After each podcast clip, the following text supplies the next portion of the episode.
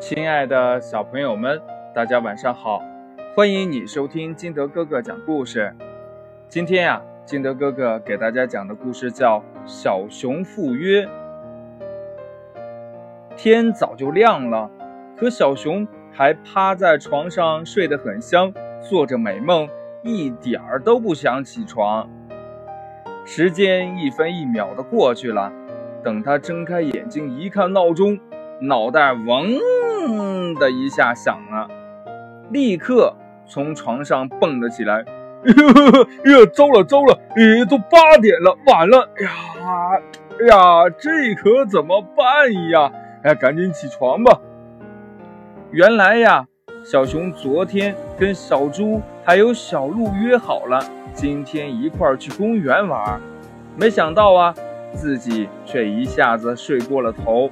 没办法，小熊只好匆匆忙忙地穿好了衣服，牙也没刷，脸也没洗，便冲出了屋子，飞一样的向公园的方向跑去。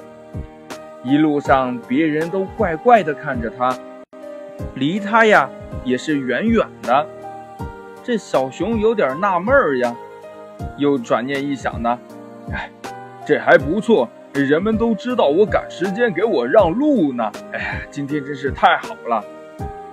一到公园门口，小熊就喊了起来：“哎呀，呃，不好意思呀，呃，我的朋友们，我昨天晚上看电视睡得太晚了，呃，早上起来的有点晚，呃，这一路上紧赶慢赶的，呃，还是迟到了。呃，大家别在意啊。”小熊希望自己能得到朋友的谅解，一个劲儿地向他们解释：“你怎么才来呀？”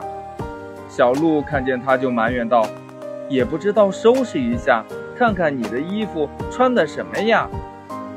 经小鹿这么一说，小熊低头一看，发现自己的衣服扣子没有扣好，而且裤子上还有很多的泥巴。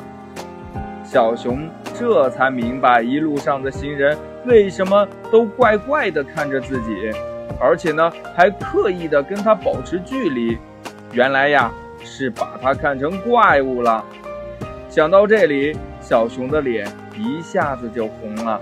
他心里暗下决心，以后要改掉这个睡懒觉的坏习惯，不能再出现这样的状况了。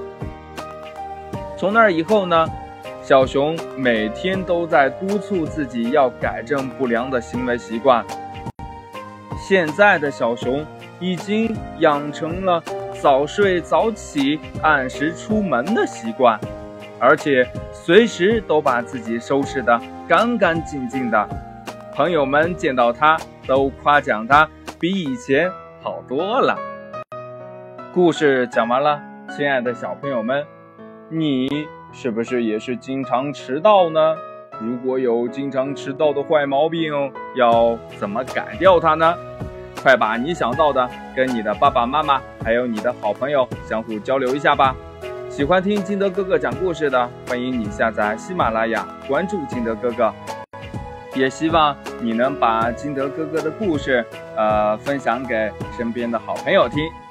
好了，亲爱的小朋友们，今天我们就到这里，明天见喽，拜拜。